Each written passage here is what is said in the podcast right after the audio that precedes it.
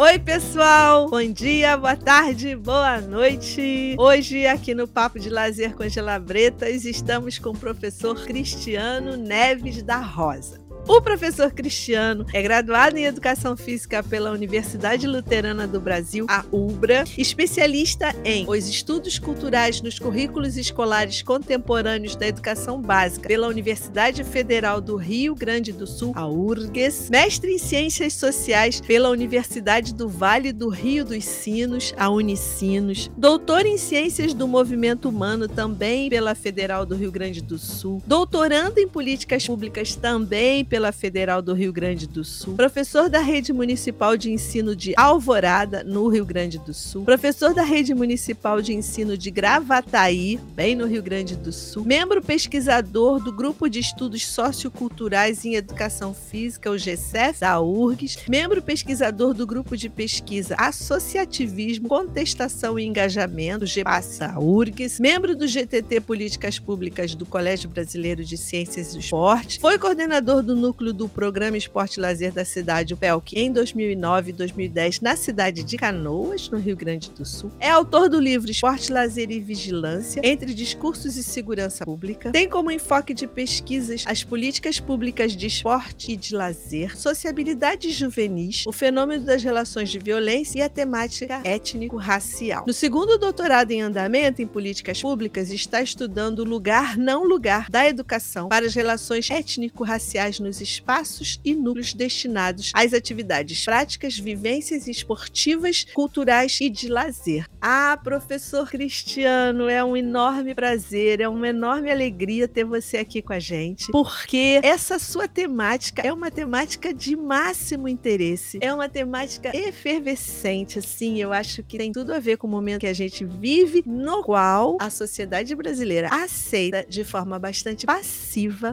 o assassinato da juventude juventude negra no nosso país. Então, discutir negritude, lazer, juventude, violência, segurança pública, para mim, nesse momento, é fundamental. Então, eu quero agradecer muito, muito, muito por você ter aceito o convite, por você ter dado a honra de passar uma tarde aqui com a gente, conversando sobre a sua produção e sobre quem é você, principalmente. E aí, a minha pergunta, primeira pergunta, é essa, assim, né? Quem é o Cristiano, para além de tudo isso que ele discute, para além de toda essa produção, para além desse segundo doutorado?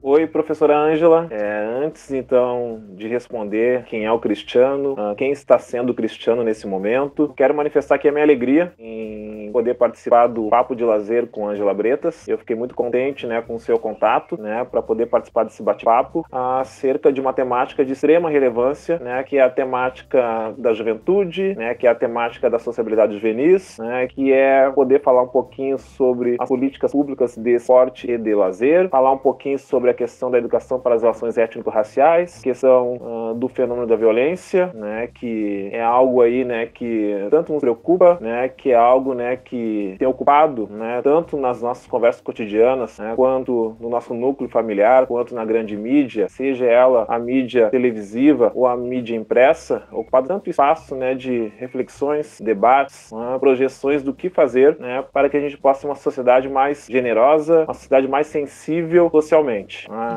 e especialmente falar sobre violência, falar sobre racismo, logo sobre uma educação para as relações étnico-raciais, são temas que eu digo são temas sensíveis, hum, difíceis e que uh, para mim me é muito caro. Né? Então uh, eu fico muito contente, reitero aqui a minha alegria em poder estar conversando com a senhora, a senhora que é uma, uma, uma referência e não é uma formalidade, né? não estou falando porque eu estou aqui na sua frente, é uma referência, uma pessoa importante, tão engajada, tão comprometida política e socialmente, né? por meio da sua atuação e atividade acadêmica, tá bom?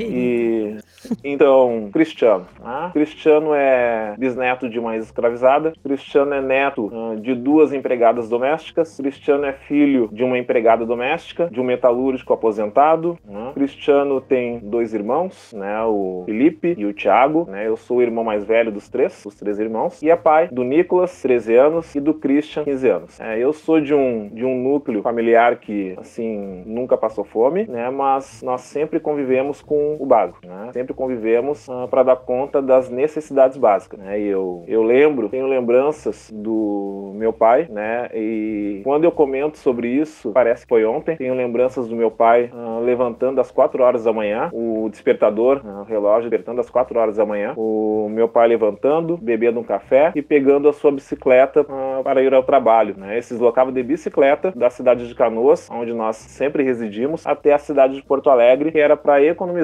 o dinheiro da passagem, o qual esse dinheiro seria revertido né, para o pagamento de uma energia elétrica, pagamento da conta da água, uh, para a compra uh, do alimento uh, da quinzena ou do mês. Né, e a minha mãe, né, trabalhando de doméstica, muitas vezes em três casas em uma mesma semana. Né. Ainda hoje, a minha mãe, mesmo aposentada, ela trabalha né, de doméstica, continua três vezes por semana. E é isso. Eu sou a única pessoa da família com curso superior e quando eu digo isso, né, eu faço questão de dizer né, que eu sou a única pessoa da família com curso superior, uh, eu não estou aqui querendo dizer que foi mérito meu. Né? Não foi mérito meu. Isso não é resultado do meu próprio esforço, né, que é o que uh, o discurso neoliberal faz, né, que ele nos responsabiliza e nos culpabiliza uh, pelo nosso sucesso, né, com todas as aspas possíveis, ou pelo nosso fracasso, com todas as aspas possíveis. Eu digo que eu sou o resultado das oportunidades. Né? Então, todos nós temos capacidade. O grande problema do Brasil é a ausência de oportunidades. Né? É essa sociedade de uma estrutura desigual, patriarcal, machista, racista, né? que privilegia uma minoria, enquanto a grande maioria vive para dar conta do reino da necessidade. Né? Então, eu sou o resultado das oportunidades. Né? Então, uh, então, já quero dizer aqui né, que o discurso da meritocracia muito me incomoda, muito me inquieta, né? e eu repudio tal discurso. É uma falácia. Falar sobre meritocracia é uma falácia. É, então, então nós, nós vivemos assim, né? sempre o mínimo, né? mas a minha infância, uh, ao mesmo tempo que ela foi assim limitada do ponto de vista socioeconômico, ela foi muito rica em sociabilidades, foi muito rica né, de vivências, experiências, né, de afetos né, no meu núcleo familiar. Ela sempre foi muito rica né, com as minhas, com as minhas amizades de infância. Né? Então eu, eu aproveitei muito a minha infância, aproveitei muito a minha juventude né?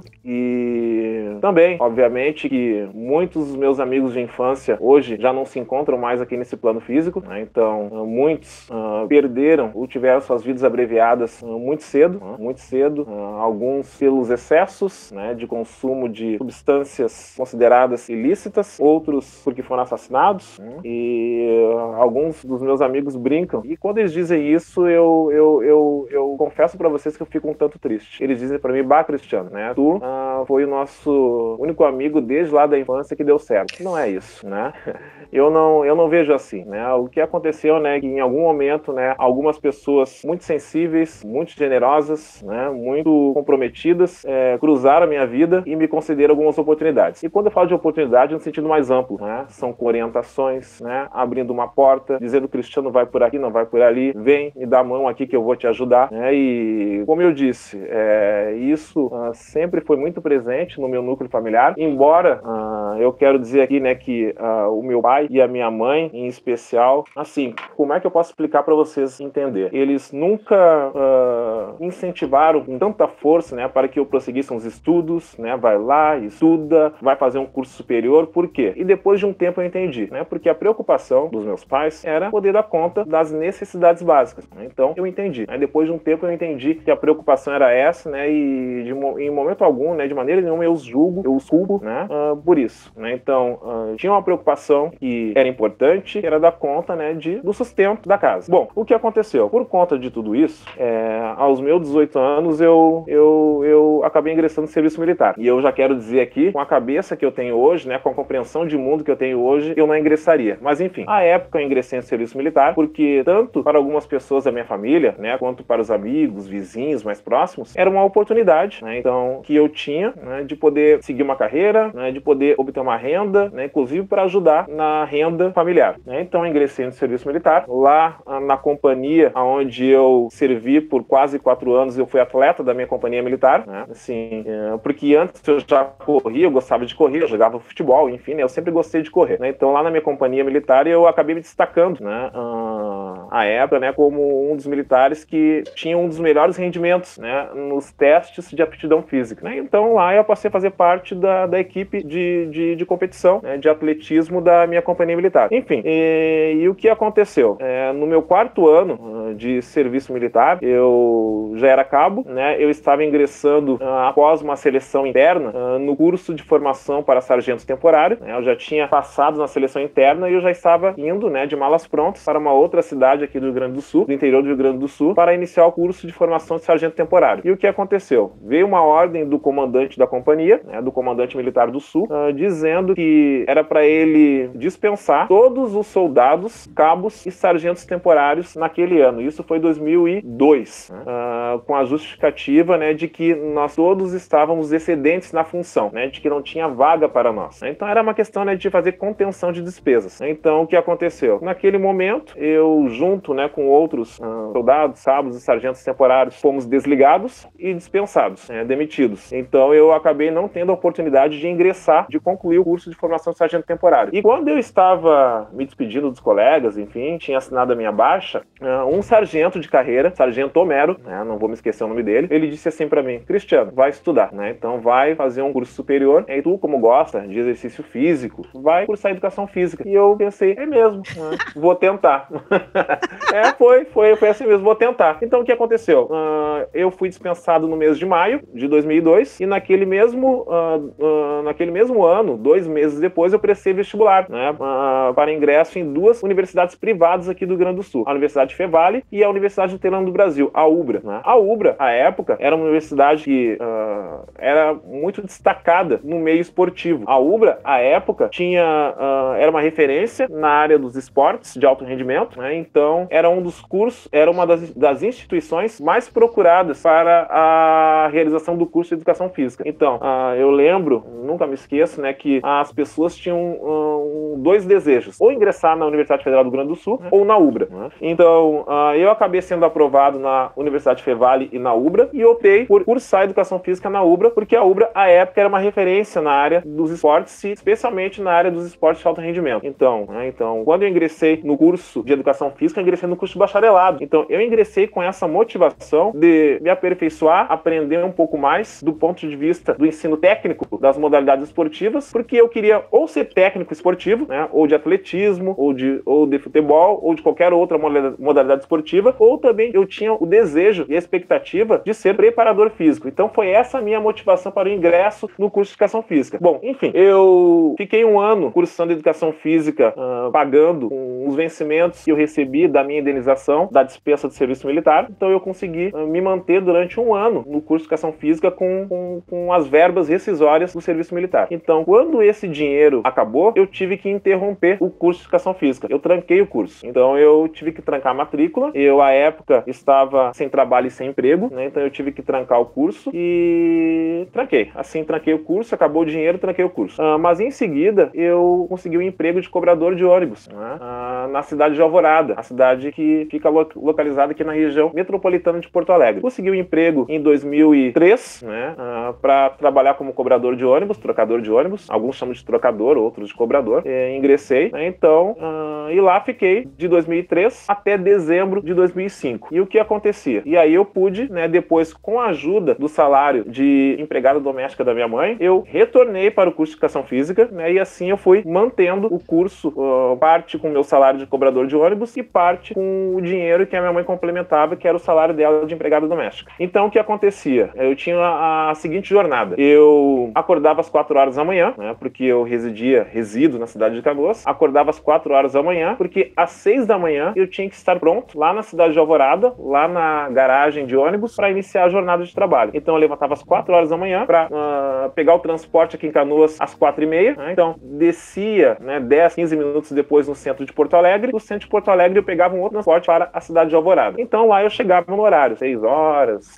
5 e 50 eu chegava na cidade de Alvorada, na garagem de ônibus, para iniciar a jornada de trabalho. E assim foi por quase três anos. Então eu iniciava, acordava às 4 horas da manhã, trabalhava até por volta de 15 horas, então eu já levava minha roupa, os meus cadernos, enfim, uh, tomava um banho, trocava de roupa lá mesmo na empresa de ônibus, e de lá eu me deslocava de volta para Canoas, para a universidade, para a Ubra. É, então, direto lá. Então, por vezes eu chegava no horário, às 19 horas, por vezes eu chegava um pouco atrasado, 19h05, 19h10, 19h15, porque era muito difícil o deslocamento de Alvorada para Canoas naquele horário. Então, então o meu dia era assim. Então, eu iniciava o meu dia às 4 horas da manhã e encerrava o meu dia por volta de meia-noite e meia, porque eu chegava em em casa por volta de 23 horas e 30. Então, até chegar em casa, uh, uh, me alimentar, arrumar a roupa e, a, e, a, e, a, e uniforme né, de, de trabalho para o outro dia, preparar os cadernos, enfim, já era meia-noite e meia. Então, eu dormia meia-noite e meia e às quatro da manhã eu novamente estava acordado para um novo dia de trabalho. E o que aconteceu? Em dezembro de 2005, é, um professor do curso de Educação Física, professor Antônio Luiz Carvalho de Freitas, mais conhecido como da Costa, né? nosso querido da Costa, ele coordenava uh, um projeto social esportivo que, à época, era um projeto em parceria entre a UBRA, a universidade, e a Prefeitura Municipal de Canoas. Então, esse projeto, basicamente, ele desenvolvia atividades esportivas né, em centros comunitários, é, nos campos de várzea da cidade de Canoas. Então, uh, esses espaços contavam com estagiários que desenvolviam aulas de futebol de campo, aulas de futsal, aulas de dança, aulas de basquetebol, de voleibol, etc,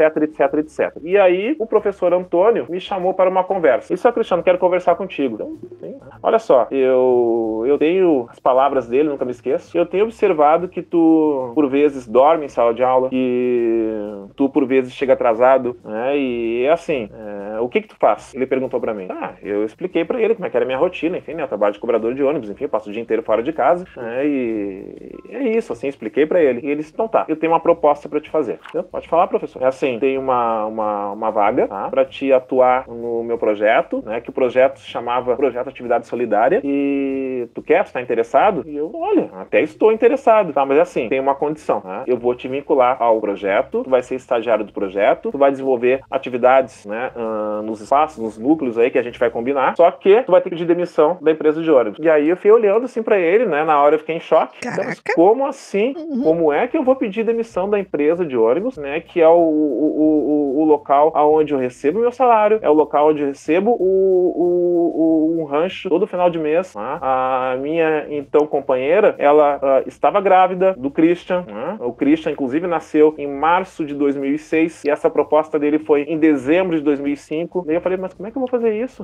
É isso, tá? Por que, que eu. E, disse, e eu vou te explicar o porquê. Tá? Porque se tu pedir demissão do emprego, né? Tu vai passar mais tempo aqui na universidade. Bom, aí tu vai trabalhar, né? As tuas quatro horas, as tuas seis horas por dia lá no núcleo de esporte, desenvolvendo as atividades. Depois vai, nós vamos combinar quais serão essas atividades. E depois a nossa ideia é também te vincular a, a, ao nosso grupo de pesquisa como bolsista de iniciação científica. Aí tá, eu, fui, eu pensei, pensei, pensei, fiz um cálculo e, e, e mesmo assim, para mim não batia, né? Porque, assim, a ajuda de custo uh, do estágio no projeto, uh, somada à, à, à, bolsa de iniciação científica, não dava o salário que eu recebia como cobrador de ônibus, que Sim. também já não, era, já não era lá muito alto, mas enfim, né? Era o que, bom, ia me mantendo, mantinha aqui, ajudava em casa, e eu já pensando, né, no Christian, que estava para nascer daqui três meses, enfim. E aí eu falei, tá, eu vou pensar, né? E aí, bom, não pensa muito, ele disse para mim. tá? Daí tá, pensei, dois, três dias depois eu retornei para ele e disse, tá bom, eu aceito. Aceito, mas louco de medo, morrendo de medo de comunicar em casa que eu tinha tomado essa decisão. né? é, inclusive, né, quando eu comuniquei é, em casa, né, inclusive eu, né, eu comuniquei para a minha, para a mãe dos meus filhos, né, a época minha companheira, obviamente, né, que isso gerou, né, um certo desconforto, né, e, bom, Sim. como é que vai largar o emprego de cobrador, emprego que tem uh, salário todo final do mês, né, que tem um rancho, né, para viver de estágio e de bolsa de iniciação, de iniciação científica. E aí eu disse, olha, é a única oportunidade que eu vou ter uh, de talvez concluir com qualidade o meu ensino superior, né? E eu poder seguir carreira né, uh, profissional e como professor, ou então carreira universitária. Eu já estava pensando nisso. Sim. Né? E bom, e fiz. Né? Então, claro, num primeiro momento, isso não foi muito bem aceito né, no meu núcleo familiar como um todo, as pessoas não compreenderam muito bem. Né? Eu não foi na família, né? Mas pessoas próximas, inclusive, me chamaram de responsável, né? Eu soube, né? É, e era uma irresponsabilidade da minha parte, né? Eu fazer isso, né? especialmente sendo que uh, daqui três meses eu uh, estava nascendo meu filho, mas eu fiz, banquei, né? banquei e, e, apostei e acreditei nos professores. Bom, janeiro de 2006 eu fui vinculado ao projeto Atividade Solidária, fiquei por um ano nesse projeto, dois meses depois fui vinculado a, a, ao grupo de pesquisa que se chamava à época uh, no pé da cidade, né, que era o núcleo uh, pesquisas em políticas públicas na cidade, né, no pé da cidade. E bom, então foi foi nesse momento, foi a partir de 2006 que eu comecei a ver a educação física de outro ângulo. Eu comecei a compreender que a educação física era muito mais do que eu aprender o ensino técnico dos esportes e de que a educação física era reduzida à resposta fisiológica ao exercício. Essa era a minha compreensão à época. Então, a partir do momento que eu me vinculei ao projeto Atividade Solidária, do projeto social esportivo e ao grupo de pesquisa no pé da cidade, eu comecei a ver a educação física como um universo muito amplo, muito amplo. Então, eu comecei junto com os professores, coordenadores do projeto, o professor José Geraldo Soares Amico, professor Antônio Luiz Carvalho de Freitas, professor Cláudio Marques Mandarino, professor Edinaldo da Silva Pereira Filho. Né? Depois, mais lá na frente, uma parceria que foi feita com o professor antropólogo Edson Luiz Gastaldo, que à época era docente da Unicinos aqui no Rio Grande do Sul e hoje ele é professor da Universidade Federal Rural do Rio de Janeiro. Então, eu comecei a fazer pesquisa social. Eu comecei a estudar junto com os professores as práticas das pessoas nos espaços públicos. Eu comecei a aprender a estudar com os professores e a fazer análise das políticas públicas, projetos e programas de esporte e de lazer. Né? Eu comecei a fazer uh, estudos de cunho etnográfico junto com os professores, sabe? Então, eu penso, né, o que, que, o que me fez realmente decidir de que eu queria sim ser professor da educação básica, de que eu queria sim ser professor universitário, de que eu queria sim trabalhar com pesquisa social, foi uma pesquisa que foi realizada entre 2006 e 2008, chamada Mapa do Lazer Juvenil, um estudo sobre as atividades de lazer dos jovens de Canoas, São Leopoldo e Santa Maria. Então, essa pesquisa foi uma survey que foi aplicada em todas as escolas municipais de Canoas, todas as escolas municipais de São Leopoldo e algumas escolas municipais de Santa Maria. Foi uma survey aplicada né, com os jovens, com crianças e jovens estudantes, aonde essa survey estava tentando uh, pesquisar e investigar uh, quais eram as atividades de lazer que os jovens, que crianças e jovens mais realizavam e quais eram as possíveis variáveis que poderiam interferir né, nos seus momentos, nas suas práticas, nas suas atividades de lazer. Bom, enfim, uh, após a aplicação dessa survey, desse questionário, nós encontramos algumas informações que foram bastante interessantes e que nos inquietou. É, nós fizemos um corte de gênero, nós fizemos um corte étnico-racial, nós fizemos um corte socioeconômico, nós fizemos um recorte de local de moradia, enfim. E nós identificamos com essa survey que essas variáveis, etnia, raça, gênero, é, local de moradia, condição socioeconômica, eram variáveis que interferiam diretamente nas atividades de lazer de crianças e jovens. Vou dar alguns exemplos básicos rapidamente aqui. Nós identificamos que as gurias, né, que nós chamamos de gurias aqui no Rio Grande do Sul, as meninas, elas tinham mais restrição, né, e as suas atividades de lazer eram mais restritas porque muitas tinham responsabilidade com as atividades domésticas familiares. Né? Então, elas acabavam não tendo oportunidade ou pouca oportunidade de fruir, né, de vivenciar, de experienciar as suas atividades de lazer, porque elas tinham obrigações no trabalho doméstico familiar. Esse foi um ponto. Um outro dado que nós encontramos: crianças e jovens negras e negros também vivenciavam as suas atividades esportivas de lazer de maneira desigual em relação às crianças e jovens brancas e brancos. Também era muito desigual, de maneira muito desigual. Né? Inclusive, as crianças e jovens negras e negros não frequentavam alguns espaços que crianças e jovens brancas e brancos frequentavam, também muito por conta né, do fenótipo, da cor da sua pele, né, porque eles não poderiam ir num shopping, porque eles eram vigiados, né, uh, porque não, não tinham à disposição recurso né, para poder pegar um transporte, se dirigir até o shopping, se dirigir até o parque uh, que ficava no centro da cidade, que era o parque que tinha, em, em, em termos de infraestrutura, né, mais possibilidades para poder vivenciar diversas práticas corporais, diversas práticas esportivas e não esportivas. Uh, também uh, o local de moradia era um ponto que afetava demais as atividades de lazer das crianças e jovens. Enfim, então uh, isso me, me despertou o interesse né, para que eu pudesse melhor entender né,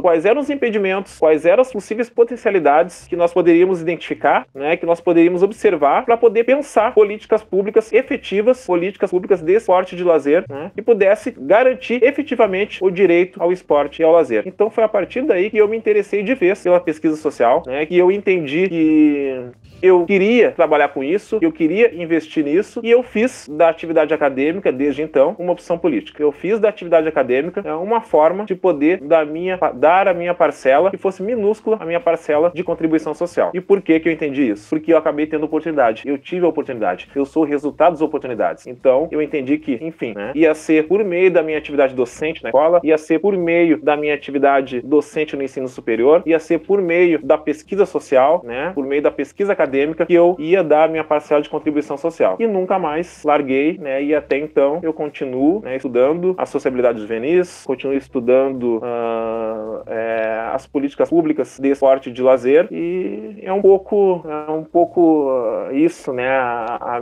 a, minha trajetória, né, e foi um pouco, né, o que me fez uh, chegar até aqui, né, e me fez estar agora cursando um segundo doutorado, né, e, e me fez estar ainda hoje lecionando na educação básica. Já fui também professor do ensino superior da própria UBRA, onde eu fiz a minha formação inicial, né, e, e assim, né, é uma opção política, né, então o que eu faço é uma opção política.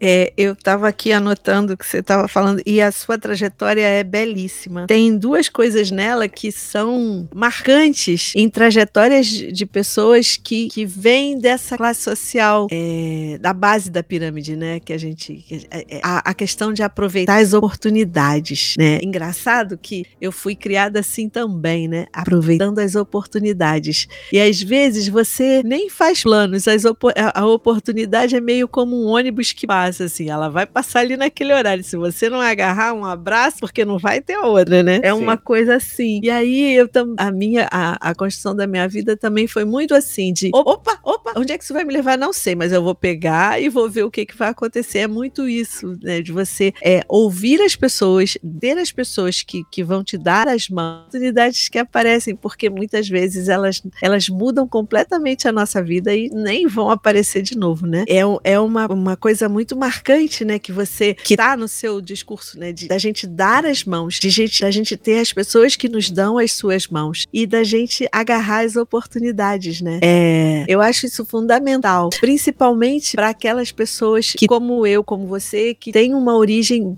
bastante humilde, assim, bastante que de muito trabalho, de, de poucos direitos, né, garantidos, né, de muita exploração, né? E aí você você agarrando as oportunidades e tendo pessoas como lá o primeiro sargento lá, sargento Homero, né? Que, pô, vai estudar, garoto, que teu negócio é esse, né? E, e aconteceu com você o que aconteceu comigo também. Vai fazer educação física, sabe? Que isso?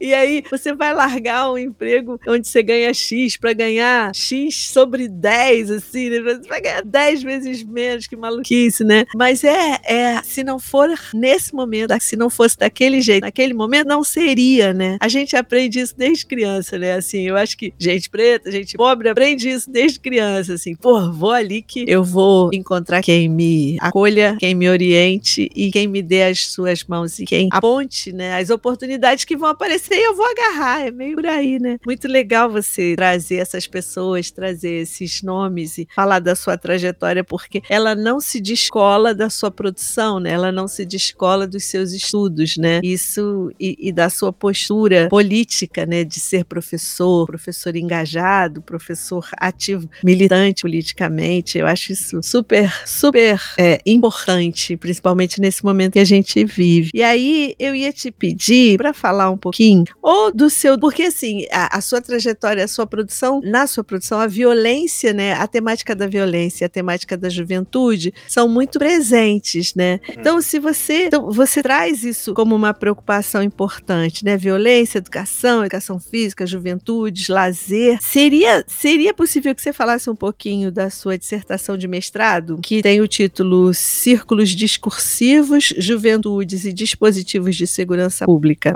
Paisagens de Guajuviras, Território de Paz. Ou então, do seu primeiro doutorado, é, eu acho chiquérrimo falar primeiro doutorado, assim, porque tem outro doutorado. Eu acho isso chique demais, a pessoa ter dois doutorados.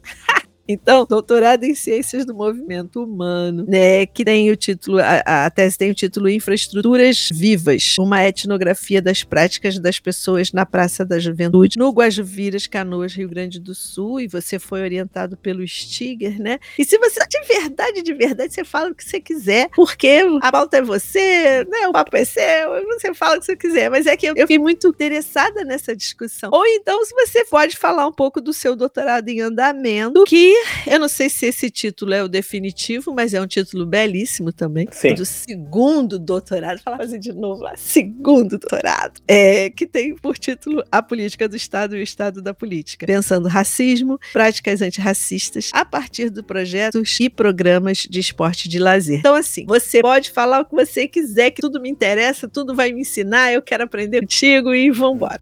Professora, eu agradeço a pergunta e uh, como é que a temática da violência ela, ela passou a, a ocupar espaço né, na, na, nas minhas pesquisas? Uh, foi exatamente com os resultados da survey, né, do mapa do lazer juvenil, né, que eu comentei uh, há pouco, é, porque o que acontece, né, uma outra informação, né, que apareceu na survey foi que muitas das crianças e jovens haviam relatado que já haviam perdido alguém da família ou alguém próximo de forma violenta, sabe? E, e o que acontece? Uh, essas informações né, uh, de crianças e jovens que relataram ter perdido alguém da família, um amigo ou alguma pessoa próxima de forma violenta, uh, essas informações vieram de crianças e jovens majoritariamente residentes, habitantes de dois bairros da cidade de Canoas, o bairro Guajuviras e o bairro Matias Velho, considerado, né, considerado estatisticamente, né, e está no imaginário social como os dois bairros da cidade, os dois bairros mais violentos da cidade, considerados os dois bairros mais violentos da cidade. Mas uh, esse discurso de bairro ou bairros violentos também passou a me inquietar muito. Né? Eu comecei a ficar muito inquieto e incomodado né, com, com esses discursos né, de que o bairro Guajuviras é, é um bairro predominantemente violento, né, que as pessoas habitantes do bairro Guajuviras, do Matias Velho, são predispostas às relações de violência. Então, que aconteceu? É, no meu TCC, né, eu fui fazer um estudo de cunho etnográfico. Né, eu passei a acompanhar, a observar né, a práticas de jovens, crianças e jovens, que frequentavam uma praça, né, uma praça pública, né, em um, uh, em, uh, na Grande Matias Velho, e também passei a acompanhar as estratégias que uma escola pública adotava para, segundo a justificativa da escola, para a redução das relações de violência na região. Então, era uma escola localizada também na região da Grande Matias Velho, então eu fiz esse movimento. Né? Eu passei a acompanhar as práticas de crianças e jovens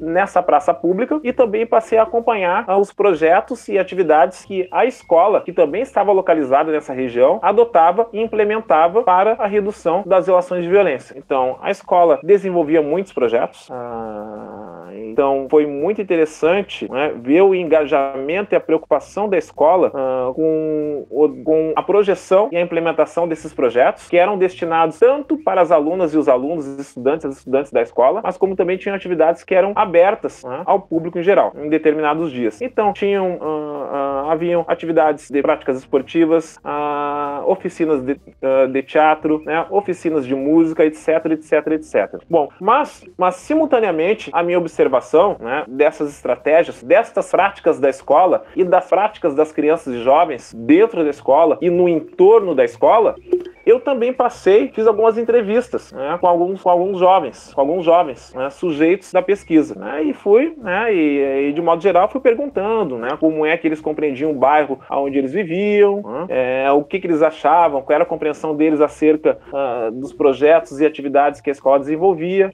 É, é, é, enfim, enfim. Né? Então, é, eu cheguei a algumas conclusões né? e eu já suspeitava, né? E eu gostaria depois mais tarde de falar um pouco mais sobre isso. É, os projetos e atividades da escola eram maravilhosos, eram lindos, mas é, os projetos eles estavam muito, muito, como é que eu poderia dizer, muito embasados, né? Numa justificativa que era para ocupar o tempo livre daquela juventude, ocupar o tempo livre daquela criançada porque caso eles não estivessem envolvidos envolvidas nas atividades que eram promovidas pela escola, possivelmente eles estariam se envolvendo em criminalidade, estariam se envolvendo com práticas ilícitas ilícitas, enfim. Então, é um paradoxo, porque ao mesmo tempo né, que se tem uma disposição, né, uh, um envolvimento né, para consolidar atividades, ações, projetos né, para as crianças e jovens, essas mesmas atividades acabam posicionando essas crianças e jovens em determinados lugares sociais e políticos específicos. Ou seja, aquela criança e aquele jovem que precisa estar ocupado com práticas esportivas, artísticas e culturais, porque, do contrário, eles estarão envolvidos com ilícitos, estarão envolvidos com a criminalidade. Então, esse é um paradoxo, é algo né, que nós temos que problematizar, porque, mesmo sem intenção, a gente acaba manifestando relações de preconceitos né, com essas pessoas que habitam determinados lugares. Né? E isso geralmente acontece né, com habitantes das chamadas favelas e periferias. E aqui em Canoas e aqui no Rio Grande do Sul não é diferente e não tem sido diferente. Foi o que eu observei ao longo das minhas investigações etnográficas, foi o que eu investiguei ao longo das minhas conversas uh, com crianças, jovens,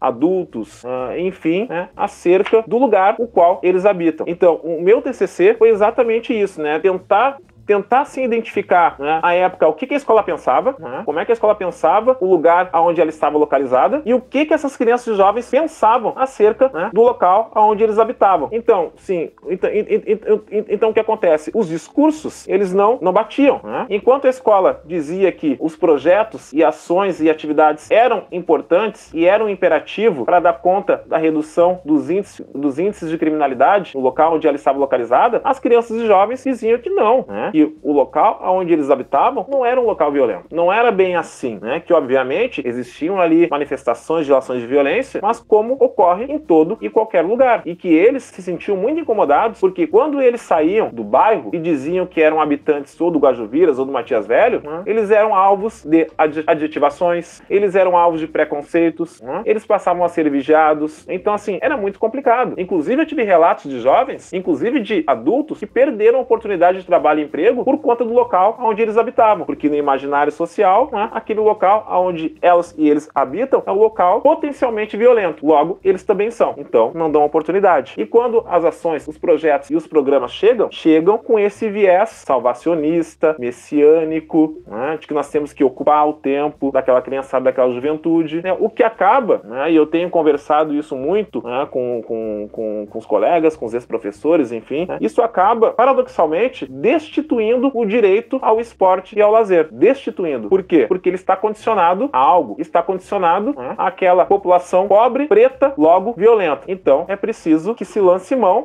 de estratégias e ações para regular, né, para controlar aquele ambiente. Então isso, isso, isso passou a me chamar a atenção. Então esse foi o meu estudo de TCC. Então uh, quando eu fui para o mestrado, quando eu ingressei no mestrado, eu, uh, eu recentemente tinha acabado de ser vinculado como coordenador do programa Esporte e Lazer da cidade, o PELC. Né? Então, eu, eu, eu, ingressei como coordenador do PELC no final de 2009, né, após o processo seletivo, e passei a ser um dos coordenadores do PELC e eu pedi né, para coordenar as atividades lá no bairro Guajuviras, outro dos bairros que na survey, lá do mapa do lazer juvenil, de 2006 a 2008, né, também foi um bairro onde essa questão do discurso da violência apareceu muito forte. Então eu falei, é para lá que eu vou, né? Eu quero lá conversar com essa juventude, eu quero lá conversar com essa criançada, né? Eu quero, eu quero uh, vivenciar, né? E eu quero interagir com eles. Então, eu passei a coordenar as atividades lá no Guajuviras e eu fui o responsável pela implementação de diversos núcleos de esporte de lazer, né? Conseguimos implementar núcleos de esporte e lazer em quatro escolas municipais, conseguimos implementar núcleos de esporte e lazer em uma praça que à época se chamava Praça da Brigada Guajuviras, e lá, junto com os monitores e estagiários, nós tínhamos ao longo de toda a semana, com horários fixos, específicos, atividades de dança, de voleibol, de futsal, de futebol de campo, é, de teatro, etc, etc, etc. Então, eu, né, mais o Angélico, né, que era uma liderança comunitária do bairro Guajuviras, nós coordenávamos as atividades no, no bairro Guajuviras, nesses, nesses quatro ou cinco núcleos de esporte de lazer. E aí, e, e, e o que acontece? E esse passou a ser o meu, meu o, o Guajuviras, então, passou a ser o meu campo de estudos, as crianças e jovens passaram a ser os meus sujeitos de estudo, e, uh, e o programa Esporte e Lazer da cidade passou a ser o meu objeto de estudo tudo. Por quê? Porque o PELC, ele foi implementado no bairro Guajuviras, assim como no bairro Matias Velho, ele foi implementado como mais uma das ações do Programa Nacional de Segurança Pública e Cidadania, o PRONAS. Então, o PELC, quando ele foi ofertado e implementado no bairro Guajuviras, ele foi pensado também com esse objetivo da redução dos índices de criminalidade no bairro Guajuviras. Né? E é importante né, para que pudesse possibilitar e promover a cidadania daquela juventude habitante do bairro Guajuviras, sabe? Para que pudesse ocupar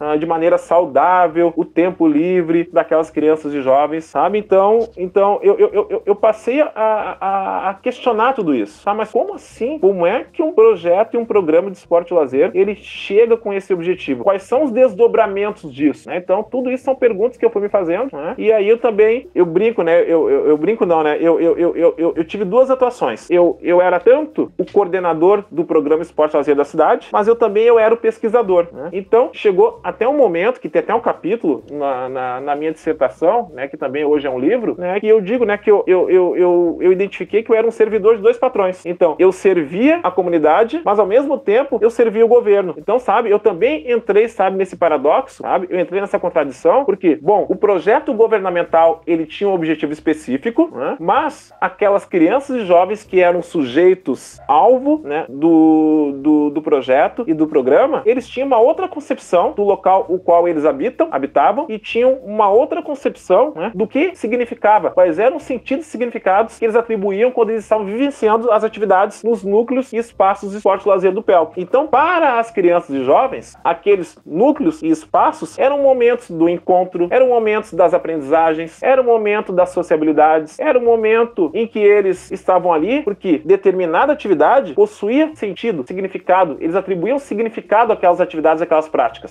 Bom, para o governo era um recurso útil para educá-los, um recurso útil para mantê-los ocupados de maneira saudável. Então, sabe, os discursos, sabe, se confrontavam. Né? Então, o título, a época, né, que, que, que, que a senhora comentou aí, Círculos Discursivos, Juventudes e Dispositivos de Segurança Pública. Sim, a época, essa foi a paisagem do Guajuviras, que foi chamado de Território de Paz. E aí tem uma outra questão: Guajuviras, Território de Paz. E o que estava na propaganda do programa, do Pronas? Que todas as ações, atividades que viriam a ser implementadas e que foram implementadas no bairro Guajuviras era para que o Guajuviras fosse transformado em um território de paz. Bom, se o Guajuviras precisava ser transformado em um território de paz, logo o Guajuviras é um bairro extremamente violento. À época, o Guajuviras foi até chamado pelo prefeito à época de a Bagdá Gaúcha. Uhum, a Bagdá Gaúcha. Uhum. Tamanha era a compreensão no imaginário, não só né, do, do gestor municipal, mas como da sociedade de modo geral, de que realmente aquele bairro ele era extremamente violento e que não era para ir lá. Eu lembro que a minha avó, à época, né, que eu estava na coordenação do PELC lá, ela um dia ela chorou, a minha avó chorou, uh, me perguntando o que que eu estava fazendo lá no bairro Gojuviras. E eu falei, vó, calma,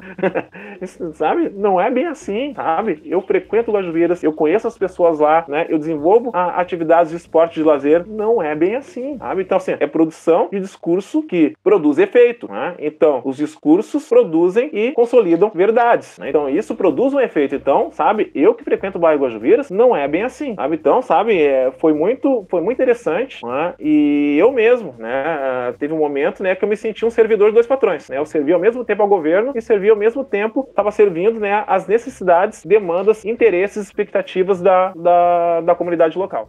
Mas, Cris, quando você fala assim que servia a dois patrões, é, você não vê uma coisa positiva aí no sentido de que você está desconstruindo uma ideia, né? Aquela, aquele, aquela velha ideia de criminalização da pobreza, né? Você está desconstruindo isso porque você está vendo que não é assim como, como os discursos propagam, né? Você está vendo isso, é, você está vendo isso e ao mesmo tempo você está agindo politicamente no sentido de que você nessa nessa desconstrução você age de uma maneira que vai é, não que vai ao encontro, mas que vai de encontro a essa ideia de criminalização, porque você está desconstruindo. Então assim, é, é, estar ali naquele momento seria também mais um instrumento, mais uma oportunidade para agir no sentido dessa desconstrução. Assim, você não vê isso, não? Como é que você via essa? Porque é um, você tá ali no meio, no olho do furacão, né? E com a oportunidade de fazer alguma coisa. Isso é, é interessante de pensar também. Sim, sim. É, quando eu comentei que eu, uh, em algum momento, eu me senti um servidor de dois patrões, é porque uh, não foram poucas as vezes, né, em que uh, nos bastidores da política, sim,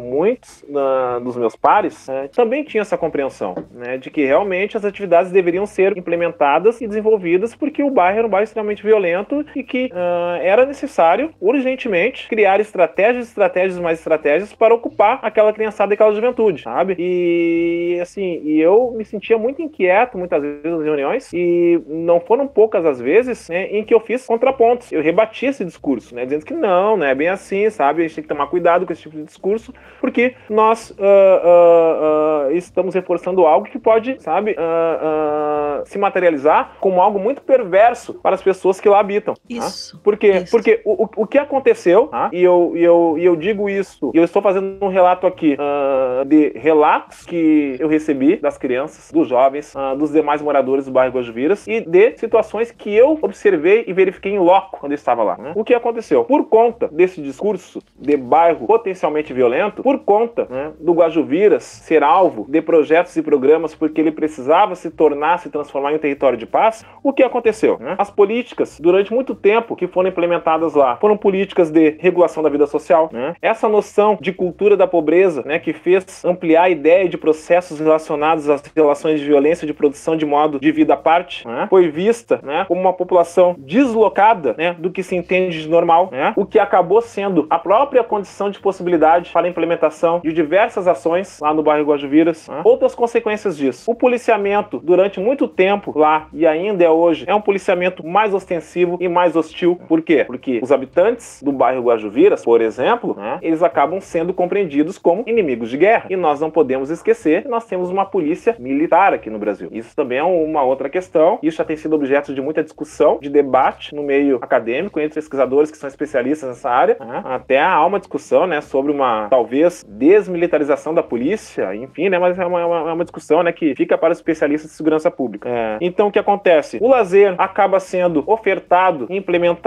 enquanto uma prática biopolítica, né, uma política sobre a vida das pessoas e grupos. Né? Os investimentos e materialização dos projetos e programas acabam sendo desiguais, como eu falei, a questão da destituição dos direitos, porque enquanto os projetos e programas chegam né, em outros territórios, em outros bairros, em outras cidades né, como um direito, chega nas favelas e periferias como uma regulação, uma ocupação, né, um mecanismo de controle, um dispositivo de segurança e participação. Né. Outras consequências que eu venho observando, que aconteceu com o Lá enquanto eu fui coordenador e vem acontecendo quando esses projetos e programas são ofertados com esses objetivos. As políticas, os projetos, as ações são descontínuas, elas não têm continuidade. Por quê? Porque quando elas são pensadas, projetadas e implementadas, elas são projetadas, pensadas e implementadas para dar conta de uma mazela, para dar conta de acabar com uma problemática que logo que ali está posta. Que, qual é a problemática? Reduzir com os índices de violência, ocupar o tempo livre. Então, logo, essas políticas, esses programas, esses projetos acabam sendo descontínuos.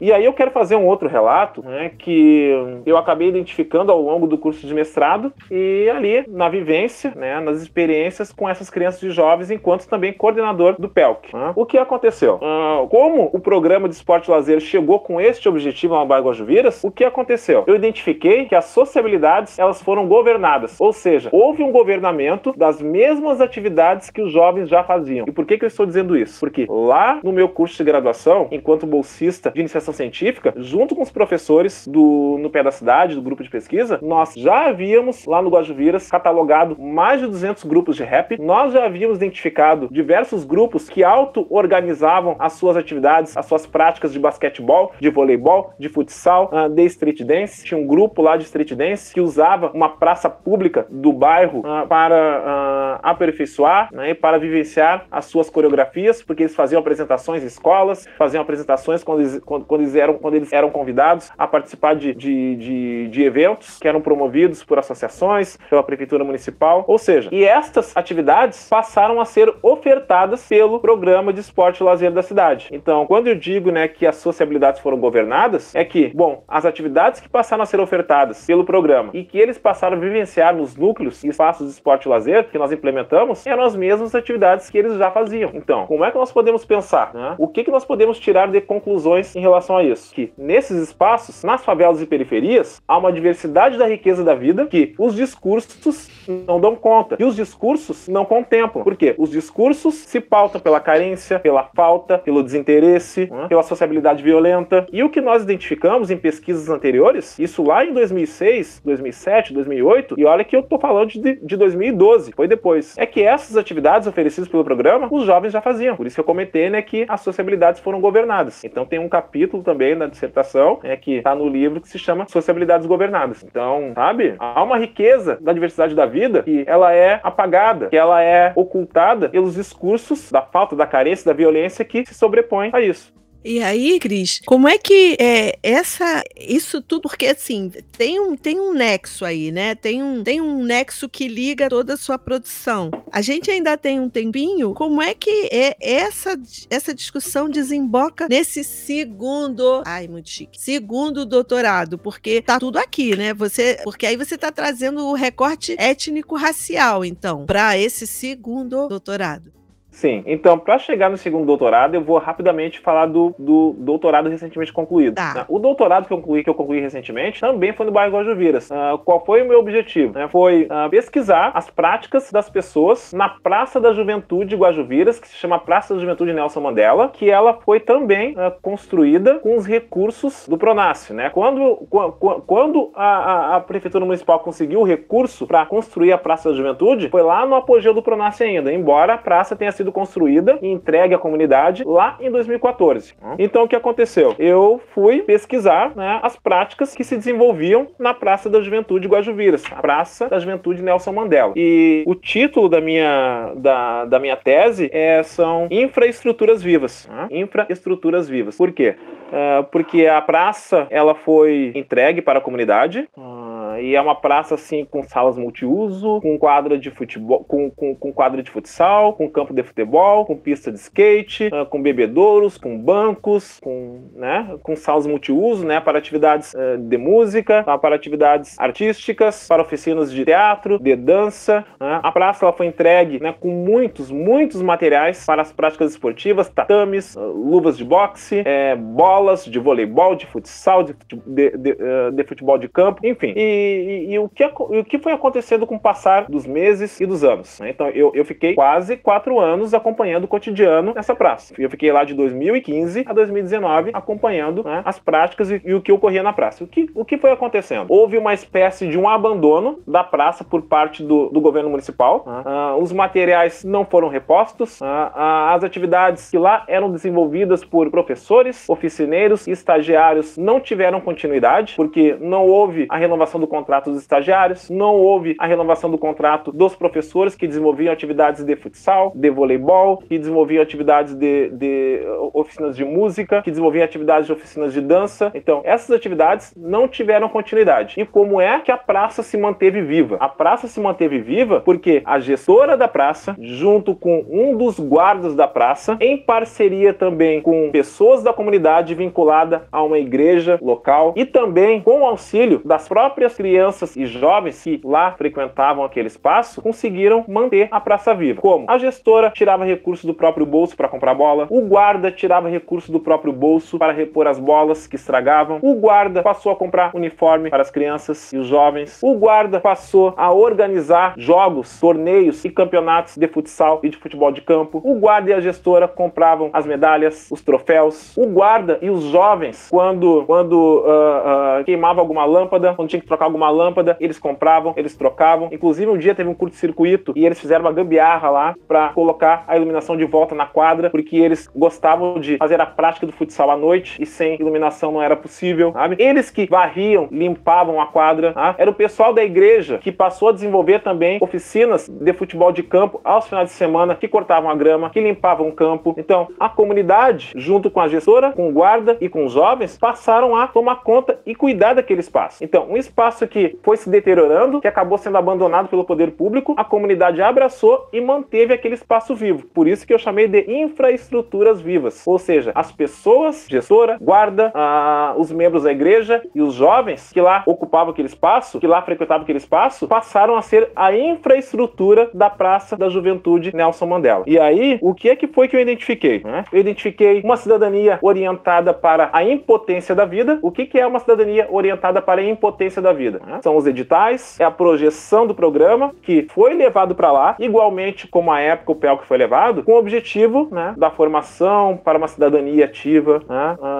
da redução dos índices de violência, mas que foi com esse objetivo, mas abandonou, não manteve o espaço, não fez manutenção do espaço. Então eu chamei essa de uma cidadania orientada para a impotência da vida, que chegou lá com o objetivo né, do controle das condutas, né, com o objetivo né, de controlar aquela juventude potencialmente violenta, né, perigosa, mas que também, ao mesmo tempo, não manteve o espaço. E aí eu identifiquei também, que eu chamei de uma cidadania orientada para a potência da vida, né, que está representada na gestora, no guarda, que acabou não sendo somente o guarda da praça, que cuidava do patrimônio, que zelava pelo patrimônio, mas passou também a, a, a coordenar um projeto de futsal, com o pessoal da igreja, que passou também a coordenar outras atividades de futsal, de um grupo de teatro, que é o grupo TIA, né, que era um grupo né, que durante meses ficou sem receber os recursos da prefeitura para o qual eles foram contratados para desenvolver atividades, oficinas de, de, de teatro, e mesmo sem receber, eles ficaram mais de três anos desenvolvendo atividades e oficinas de teatro para a comunidade local, com recursos próprios, né? E inclusive eles tinham uma sala, uma das salas multiuso, foi transformada em uma sala do grupo TIA para que eles pudessem guardar o seu material, né? Realizar as oficinas, né? Durante a semana para as crianças e jovens interessados e no final de semana para a comunidade como um todo. Eles ficaram até o fim, durante os quatro anos, mesmo sem recursos, mesmo sem receber, desenvolvendo as atividades. Então, essa foi uma cidadania orientada para a potência da vida, né? Que está ali representada na gestora, do guarda, no grupo TIA, no grupo de teatro e nos próprios jovens, né, que passaram também a cuidar, né, e a fazer a manutenção daquele espaço público. Bom, e como é que eu chego no segundo doutorado? Eu chego no segundo doutorado porque uh, eu acabei me dando conta que os meus estudos realizados até então, eles tangenciavam, mas eu nunca acabei discutindo e pensando como é que se dava e como é que se efetivava ou não uma educação para as relações étnico-raciais nesses espaços. Porque muito se discute, né, a Lei 10.679, né, que ela ela seja efetivamente é, executada na escola, que ela deixe de ser somente tinta no papel, muitas vezes, e que seja efetivamente é, executada na escola. Mas eu pensei que, bom, nos espaços e núcleos de esporte e lazer, nós também temos que pensar sobre isso. E aí eu comecei a me dar conta de uma certa ausência. E eu fiquei pensando, tá, eu tenho discutido o direito ao esporte, ao lazer, eu tenho discutido, né, essa questão, né, da relação do esporte e do lazer com a segurança pública, que em certa medida, por conta dos discursos uh, de bairro violento, de cidade violenta, acaba destituindo o direito. Bom, mas igualmente, um projeto e um programa, seja ele qual for, tá? Não, não, não basta ser, não, não precisa ser somente de esporte de lazer. Nós podemos pensar em políticas de saúde, né? políticas educacionais, né? políticas habitacionais, enfim, né? uma política pública que não pensa na desigualdade étnico-racial é uma política que também acaba não efetivando os direitos. Né? E o que, que foi que eu identifiquei? É que nos projetos e programas que eu acompanhei, que eu estudei, né? que eu investiguei, que eu pesquisei, eu me dei conta da ausência das práticas corporais e de outras atividades de origem e de matriz indígena e africana. E eu fiquei perguntando, aonde estão as lutas de origem indígena e africana? Aonde estão os jogos, brincadeiras de origem indígena e africana? Porque o que acontece? Quando as atividades são ofertadas, oferecidas nos espaços e núcleos de esporte e lazer, são as atividades, são as práticas corporais esportivizadas. Euro,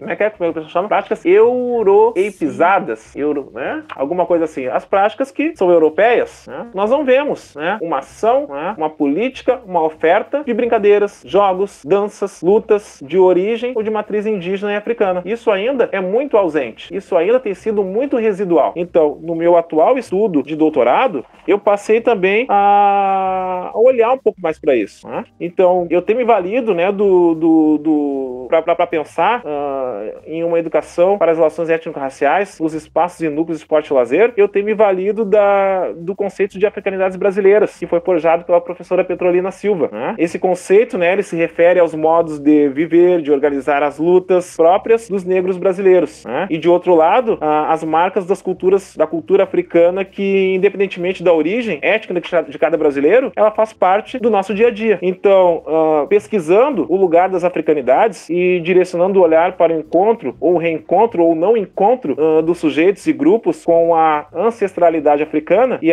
afro-brasileira, a quem as políticas públicas de esporte, de lazer são endereçadas, é, a minha abordagem no atual doutorado ela está voltada para o status do esporte e do lazer enquanto direito social, considerando a relação entre Estado, políticas públicas e igualdade e desigualdades étnico-racial. Então, eu considero, tá, uh, uh, professora Ângela, que a promoção por parte do Estado de vivências e experiências das práticas corporais de matriz africana e indígena é, sobretudo, um processo de educação para as relações étnico-raciais. Logo, ela não deve estar só presente e a luta não é só na escola, é também nos espaços não escolares, como são esses espaços aonde são ofertados projetos e programas de esporte e lazer. São nas praças da juventude, são nas atuais estações cidadania. Então, assim, só para finalizar, né, uh, práticas constituintes de uma política mais ampla de ação afirmativa, ela tem que se pautar pelo resgate da história e positividades da população negra. Ela tem que trazer para os espaços de esporte de lazer ofertados pelo Estado as culturas de matriz africana e indígena. Então, todas essas são ações que não somente apontam para a reparação, mas elas também acabam criando um cenário de possibilidades para que a sociedade avance em termos de equidade e igualdade racial, sociologicamente falando. Então, não é possível falar em democracia, não é possível falar em igualdade se a gente não pensar em potencializar, no caso dos espaços e núcleos de esporte e lazer, brincadeiras, jogos, danças, lutas, enfim, atividades de matriz indígena e africana. Isso ainda está muito ausente. Isso ainda nós precisamos avançar e avançar muito, muito, muito, muito. Avançamos, viu, professora? Nós avançamos muito de 2003 até 2016. Avançamos muito. Temos que considerar isso. Né? Foi, né, a partir né, da administração popular de esquerda que nós tivemos pela primeira vez o esporte com uma pasta própria, com um corpo de servidores próprio, né, em que investiu, né, em projetos e programas de esporte lazer do ponto de vista do esporte lazer de cunho social, de participação educacional. Avançamos muito, mas ainda temos muito que avançar, especialmente neste momento, de uns três anos para cá, que a gente vem de um significativo retrocesso, aonde né, a dotação orçamentária, os recursos destinados ao esporte de participação, ao esporte educacional, eles foram significativamente reduzidos. Muitos dos projetos e programas foram extintos. E aí, para finalizar, para quem se interessar mais sobre essa discussão, esse debate sobre financiamento, sobre recurso destinado ao esporte e ao lazer, tem os estudos do pessoal lá da Universidade de Brasília, do Avante, que é do Fernando Henrique Carneiro, né, que é do professor Fernando Mascarenhas, que é do, do professor Pedro Ataíde, que tem discutido desde muito tempo a questão dos recursos e do financiamento destinado ao esporte e ao lazer. E vocês vão ver que, desde a eleição né, e a posse do atual presidente, né, o esporte de participação, o esporte de lazer, o esporte enquanto direito social, ele foi jogado para escanteio. O recurso para o esporte como um todo, ele foi reduzido, inclusive para o esporte de alto rendimento. Mas, mas aonde mais sofreu corte foi no esporte de participação e esporte educacional. E aí nós precisamos problematizar, nós precisamos avançar e pensar né, em como amanhã nós podemos ter novamente né, uh, uh, um investimento né, para que o esporte e o lazer se efetive enquanto direito social. Pensando né, que eu tenho essa compreensão, e aí eu concordo né, com, o meu ex-orientador, o professor Marco Paulo Stiga, com o professor Lino Castellani, por exemplo, com quem eu tenho também uh, muito contato, tenho aprendido muito com ele, que é só olhar para as praças, parques, olhar para, os, para as praças das juventudes, enfim, é só olhar, é só olhar que a gente vê né, que o, o lazer é uma necessidade humana. Sim, Logo, sim. é um direito fundamental e nós precisamos investir nisso, nós precisamos potencializar também as políticas públicas de esporte e de lazer. Eita, nossa. Você, você falando, Cris, assim, eu fico, é, assim, eu, eu fico com muita esperança, porque a sua fala traz, ao mesmo tempo que a sua fala traz preocupações, tensões, é, conflitos, confrontos, traz esperança, porque você falou aí do Avante, né? É, nós, nós estivemos aqui com o professor Marcelo Húngaro também, que é do Avante. Sim, professor Marcelo Húngaro também. Outro, outro, outro professor que estuda políticas públicas é, é, na mesma perspectiva que você, o professor Marcelo Melo, lá da UFRJ, querido Marcelão. Querido Marcelão. Né? E, e, assim, eu acho que esses, esses momentos que você, em que você traz as suas, as suas preocupações, ao mesmo tempo que são momentos de, né, de caramba, quanta coisa a gente ainda tem que fazer, ao mesmo tempo, eles são momentos, nossa, que bom que a gente tem que fazer isso, que bom que tem gente fazendo isso, que bom que tem gente pensando isso, que bom que tem gente formando pessoas para pensarem e para agirem, não apenas pensar, mas né, mudar esse estado de coisas, né? Então eu, eu fico muito feliz e muito agradecida. É, eu ia te pedir dicas, mas você já deu as dicas, né? Eu ia te pedir as dicas, você já, já deu essa, essa sua preocupação em, em trazer esse recorte racial, essa sua preocupação em trazer as discussões para a construção de uma educação antirracista, de uma educação física antirracista, de, um, de uma perspectiva de esporte e lazer também antirracistas. Isso isso está muito muito presente, muito forte. E aí a gente ainda tem um, um pouquinho de tempo. Eu queria te perguntar essa coisa do lazer para você, porque você tem uma vida bastante atribulada, tem matrículas no município, em dois municípios, tem filhos, tem está no segundo doutorado. E aí, como é que como é que você fruía o lazer? Como é que você fruiu o lazer agora nesses tempos de pandemia, esses tempos malucos que a gente está vivendo em alguns lugares há flexibilização, outros nem tanto. Como é que você está vivendo esse tempo? Pois é, professora. É, assim, né? É, eu, eu, eu, eu gosto muito, assim, né? Uh, de reunir né, com as amigas e os amigos para, uh, embora eu não jogue nada, viu? Né, gosto de jogar. é, é, verdade. Eu, eu, eu, sou motivo, às vezes, né, de chacota dos colegas, né, dos amigos. É, eu, eu gosto de reunir com os amigos uh, para jogar um futebolzinho. Eu gosto. eu gosto, isso também, né? É um momento né, de lazer, de fruição do lazer que eu tenho. Então, eu fiz eu faz, até então essa pandemia muito eu fiz isso. É, eu gosto, ah, eu gosto assim quando eu tenho a oportunidade de viajar, né? Quando eu tenho viajar, eu gosto. Eu amo o Rio. Venha, eu amo o Rio de Janeiro. É.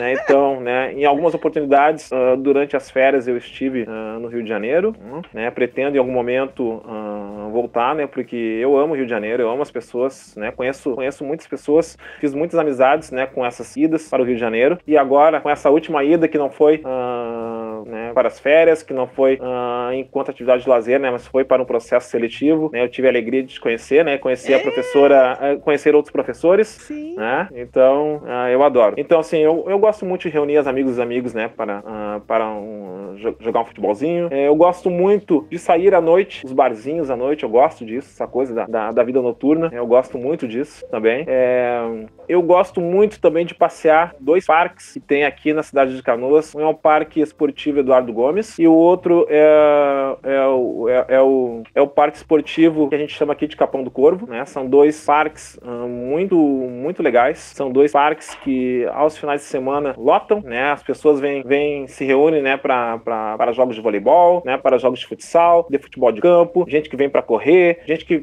vai uh, para fazer piquenique, para fazer churrasco ou simplesmente para sentar, uh, uh, beber um chimarrão e conversar, sabe? Então, eu sempre que tenho oportunidade, eu vou com as amigas, com os amigos, com os filhos, né, com, com, os familiares para o parque também, passar um dia, sabe? Então, são, são essas coisas que eu gosto, assim, de, de fazer. Bom, na pandemia, o que aconteceu? Eu fui, assim cumprir uh, de maneira muito rigorosa né, com todos os protocolos chamados protocolos não farmacológicos. Né? Então, eu sim, né, eu fiz uh, distanciamento social, eu, eu, eu, eu, eu, eu fiquei em casa e ainda tenho permanecido em casa, só que agora eu tenho saído, né, porque as atividades presenciais nos dois municípios onde eu leciono foram retomadas de maneira escalonada, então eu sou, eu estou saindo agora para lecionar nas escolas, mas até então eu cumpri rigorosamente né, com os chamados protocolos não farmacológicos psicológicos. Fiquei em casa, assim como os meus filhos. Sim, é, chega um momento que ninguém aguenta mais, mas por força das circunstâncias foi e ainda continua sendo necessário. Quem pode e ainda que permaneça em casa, quem pode. A gente sabe que nem todas as pessoas têm essa possibilidade, né? então é sempre quem pode permanecer em casa. Então eu, eu fiquei durante muito tempo em casa mesmo, trabalhando remotamente. Agora tenho saído para o trabalho, enfim, é, mas tenho permanecido em casa. Já dei agora no,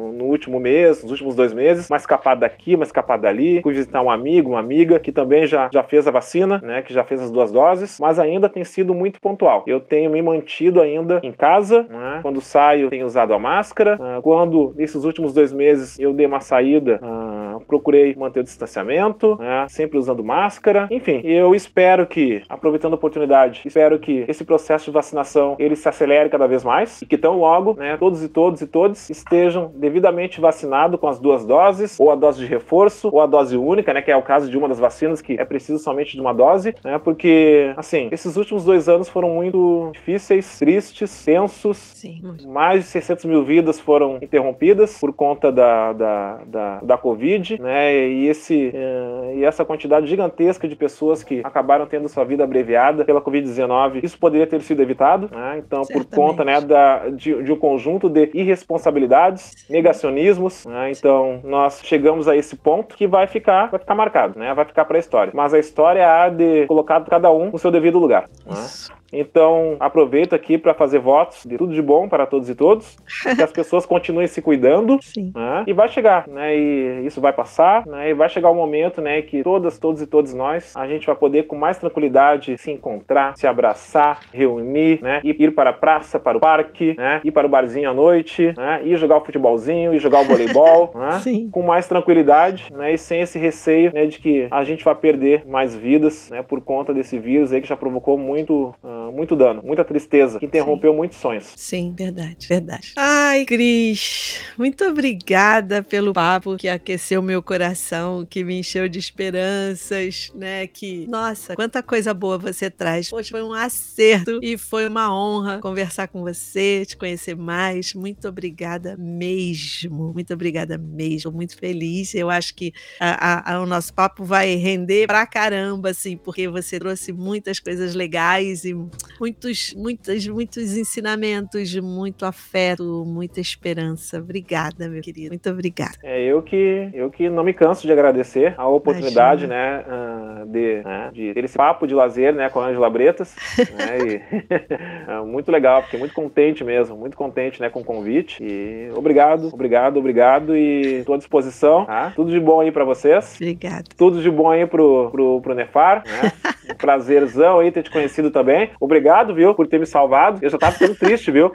Porque eu achei que eu não ia conseguir, né, ter esse papo de lazer aí com vocês. Ah, mas no fim, no fim, no fim, no fim deu tudo certo. Nefara é o nosso grande salvador aqui, sabe tudo, resolve todos os problemas. Esse cara é demais. Ai, espero aí ter, espero aí ter atendido aí a, as expectativas, né, e, e, e permaneço à disposição. E como? Muito obrigada, muito obrigada. Então, pessoal, chegamos ao final do nosso papo de lazer de hoje. E hoje foi ótimo. Conversamos com o professor Cristiano Neves da Rosa. No Instagram, estamos no arroba Papo de Lazer. Não deixem de nos seguir nas redes sociais e não percam os próximos episódios do Papo de Lazer com Angela Breiras. Um beijo, muito obrigada. Tchau! Beijo, tchau! Oh, querido, obrigada, Cris, obrigada. Adorei conversar com você.